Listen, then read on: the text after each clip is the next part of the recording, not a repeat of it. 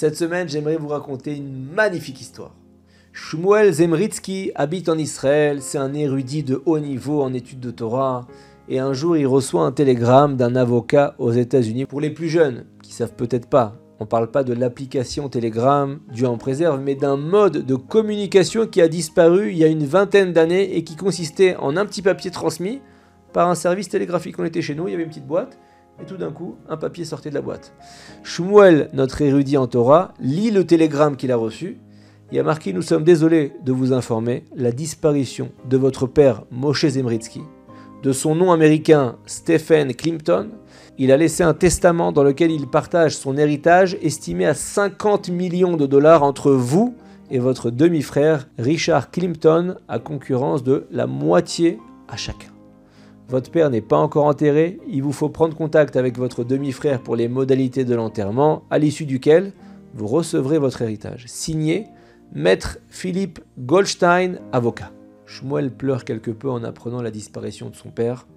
Il prend pas une seconde pour réaliser qu'il est devenu multimillionnaire en dollars. Cette lettre le plonge dans son passé lointain. Pendant la Seconde Guerre mondiale, il vivait dans un ghetto en Pologne et alors qu'il a seulement 3 ans, les nazis raflent sa mère et la déportent dans les camps de concentration. Moshe, le père de Shmuel, le prend sous sa protection, mais rapidement le petit Shmuel est sélectionné par un docteur nazi qui le confie à un couvent catholique. C'était rarissime, mais il arrivait parfois que les nazis n'exterminaient pas certains enfants juifs qui correspondaient à ce qu'ils appelaient les critères de la race aryenne. C'est-à-dire que le petit avait des caractéristiques physiques comme la couleur des yeux, des cheveux et beaucoup d'autres inepties de ce genre qui correspondaient leur race. Moshe, le père de Shmuel, a supplié pour que son fils n'aille pas, ne soit pas envoyé dans ce couvent, mais rien n'y a fait. Et à peine arrivé là-bas, les curés saisissent le petit garçon, lui rasent immédiatement les péotes, les mèches des cheveux que les juifs laissent pousser sur les tempes, et ils lui mettent une lourde croix sur sa petite poitrine d'enfant de 3 ans. C'est très dur à supporter pour Shmuel, en plus d'avoir perdu sa maman, d'être séparé de son papa, d'avoir été brutalisé dans le couvent, c'est un enfant chétif. À cause des conditions de vie dans le ghetto, tout est très difficile. Et pendant 4 ans, le petit garçon ne se rebelle pas. Il est nourri logé, mais il déteste toutes ces cérémonies étrangères. Il a conscience de n'avoir aucun rapport avec tout ça. Et à la fin du mois de janvier 1945, la Pologne est pratiquement libérée du joug nazi et des soldats de l'armée rouge arrivent dans le couvent où est interné Shmuel. Les soldats soviétiques sont accompagnés d'un rabbin avec une grande barbe le rabbin reçoit l'accord des curés pour rentrer dans le réfectoire où sont regroupés les enfants. Il y en a environ 200, toutes les nationalités. Le Rav salue les enfants avec chaleur et d'un coup il dit Shema Israël, Hashem Elokenu. Et là il y a une soixantaine d'enfants parmi les 200 qui lèvent la tête et qui répondent en chœur Hashem Echad.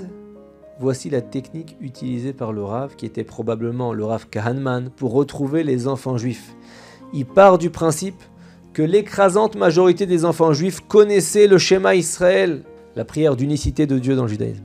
Et en donnant le début de la phrase, tous les enfants qui avaient appris cette phrase étant petits, avant de dormir, qu'ils récitaient avec leur maman ou leur papa, sont parvenus à la compléter. Shmuel aussi se souvient de cette prière que sa maman lui avait apprise, et il fait partie des 60 enfants qui ont complété la phrase du rabbin. Le rabbin les fait venir à ses côtés et il leur dit Mes chers enfants, vous êtes juifs, je suis venu pour vous prendre avec moi vers la terre sainte, Eret Israël, afin que vous puissiez grandir dans la Torah. Le petit Shmuel pleure. Tout ça lui rappelle sa plus tendre enfance. Ça lui évoque des vagues souvenirs. Il dit au rabbin J'ai ni papa, ni maman, mais je vous ai vous, Rav. J'ai aussi le schéma Israël et bientôt la terre d'Israël. Quelques mois plus tard, Shmuel arrive en Israël, il s'intègre parfaitement, il étudie la Torah, la Yeshiva, il se marie des années plus tard et ils fondent une belle et grande famille. À cette époque, Shmuel n'a aucune nouvelle de son père Moshe, qui est pourtant toujours vivant. Pour échapper aux nazis, Moshe, son père, s'est marié avec une femme allemande, une non-juive, mais il est resté avec elle bien après la guerre jusqu'à ce qu'elle décède. Moshe est parti ensuite aux États-Unis. Il s'est marié à nouveau à une femme non-juive et il a fait fortune dans l'industrie automobile. Un jour, un donateur américain vient au Kollel où étudie Shmuel, et par une conversation tout à fait inattendue, il apprend que son père est bien vivant et qu'il habite désormais aux USA.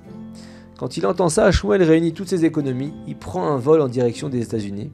Il retrouve enfin son père, l'émotion est très très forte. Il s'enlace Mais rapidement, les retrouvailles ne se passent pas comme prévu. Moshe Zemritsky ne porte plus son nom. Il se fait appeler Stephen Clinton, son père donc, et son fils Shmuel se rend compte que son père s'est complètement assimilé au mode de vie américain, non juif. Il a délaissé tout son judaïsme. Pas de cacheroute, pas de Shabbat, pas de tefillin, rien. Même la culture juive comme le yiddish, il l'a abandonné volontairement, ce qui rend la communication assez difficile entre père et fils. Shmuel rentre en Israël, il est content d'avoir retrouvé son papa, mais il est aussi content d'avoir retrouvé sa Torah, sa maison, son kollel, mais il est horrifié parce qu'il est devenu son père. Ils n'ont plus rien en commun. Les liens restent très distants pendant de très longues années. Une lettre occasionnelle il lui envoie, un appel téléphonique de temps en temps, mais pas plus. Et voilà le matin où Shmuel reçoit le fameux télégramme de l'avocat américain qui lui apprend le décès de son père et l'existence d'un demi-frère. Pas question pour Shmuel de rater l'enterrement de son père, il prend le premier vol pour les États-Unis. Il fait là-bas la rencontre de son demi-frère non juif, Richard. Et Richard dit à Shmuel Écoute, c'est simple, papa n'aurait jamais voulu être enterré dans un cimetière juif. On va l'enterrer au cimetière chrétien de la ville. Shmuel lui dit Mais pas du tout, je refuse, mon père est juif. Selon la halakha, la loi juive, il n'a pas le droit d'être enterré ailleurs que dans un cimetière juif. L'enterrement est bloqué. Shmuel cherche à recueillir des indices, des témoignages qui peuvent prouver que son père a eu des liens avec ses racines juives au cours de sa vie. Il rencontre toute la journée des fidèles de la synagogue, qui confirment que son père venait pour Kippour, pour Rosh Hashanah. Il s'asseyait pendant des heures sans dire un mot à la synagogue. Shmuel revient à la charge chez son demi-frère et il demande avec encore plus de force que son père soit enterré dans un cimetière juif, Kever Yehudi, Bet Yehudi. C'est vrai qu'il a vécu très éloigné de son judaïsme, mais sa présence à la synagogue, lors des fêtes, ça prouve qu'il a jamais renié sa foi juive. Mais pour Richard, qui lui-même est à côté de la plaque, tout ça c'est qu'un folklore. Il reste braqué. Il exige que son père soit enterré dans un carré chrétien. La situation est bloquée, Richard il en profite, parce que dans le fond, il se fiche que son père soit enterré ou même incinéré. Il propose un marché très malhonnête. Il lui dit, je suis prêt à accepter que notre père repose dans un cimetière juif, à condition que tu renonces intégralement à ton héritage, soit 25 millions de dollars. Shmuel est prêt à accepter cette proposition malhonnête parce qu'il connaît la grandeur de l'honneur qui est dû à un mort, d'autant plus qu'il s'agit de son propre père. Mais le problème, c'est que lui-même est père d'une famille nombreuse qui vit dans la précarité. Et il est clair que recevoir 25 millions de dollars changerait sa vie du tout au tout. Shmuel est devant un dilemme énorme.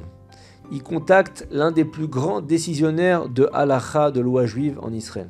Le Rav tranche rapidement et catégoriquement la question.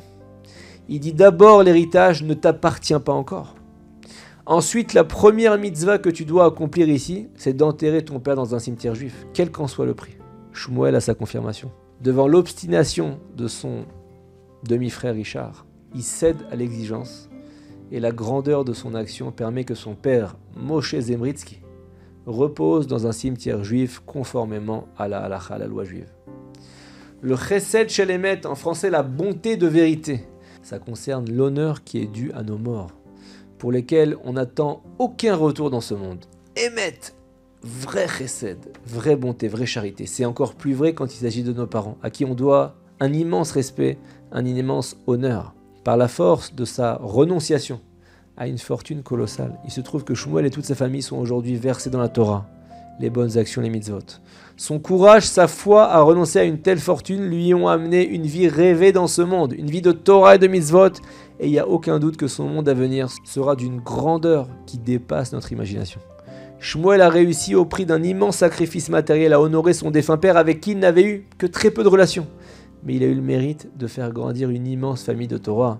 Et ça, il en profitera dans ce monde-là et encore plus dans l'autre. Shabbat Shalom.